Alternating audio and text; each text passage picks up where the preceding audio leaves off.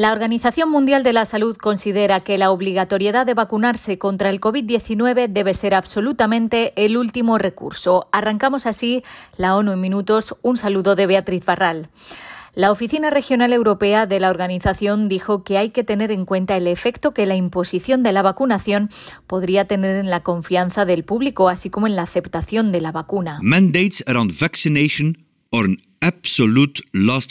los mandatos de vacunación son un absoluto último recurso y solo se aplican cuando se han agotado todas las demás opciones viables para mejorar la aceptación de la vacunación, explicó el director regional de la OMS, Hans Klug, en rueda de prensa. Por otro lado, la OMS ha desaconsejado el uso de plasma de pacientes recuperados de COVID-19 como tratamiento para los enfermos. Pese a los prometedores resultados preliminares, los datos actuales demuestran que no salva más vidas ni disminuye la necesidad de ventilación asistida y además su empleo es costoso y lento. La generación actual de estudiantes corre el riesgo de perder unos 17 billones de dólares del total de ingresos que percibirán durante toda la vida, o cerca del 14% del PIB mundial, como consecuencia del cierre de las escuelas por la pandemia. Así lo indica un nuevo informe publicado por el Banco Mundial, la UNESCO y UNICEF.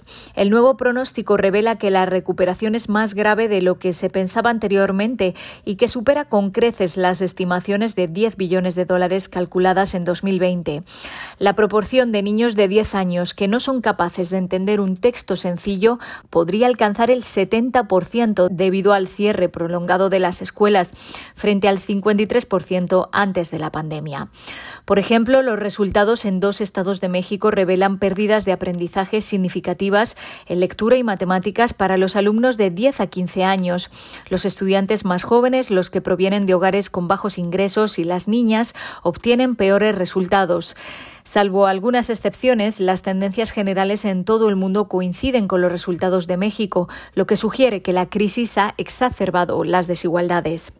El informe hace hincapié en que hasta la fecha los paquetes de estímulo que los gobiernos han destinado a la educación representan menos del 3% del gasto total.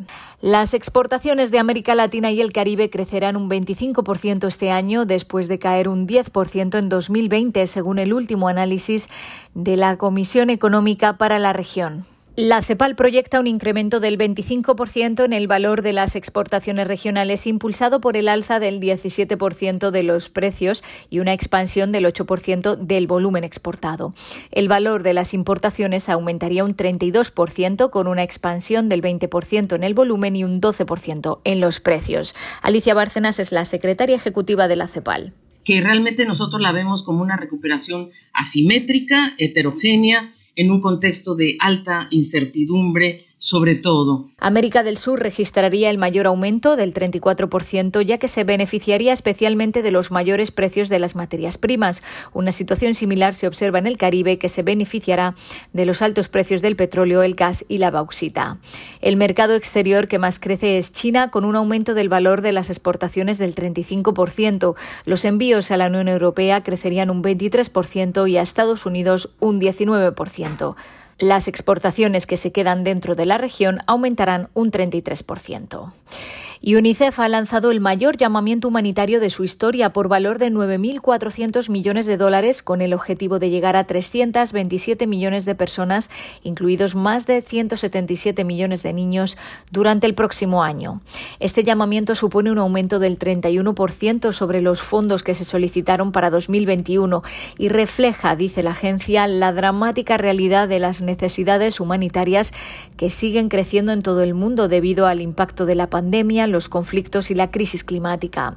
Entre las emergencias más graves, UNICEF destaca Afganistán, Yemen, Etiopía, Haití y la crisis de los migrantes y refugiados en Europa.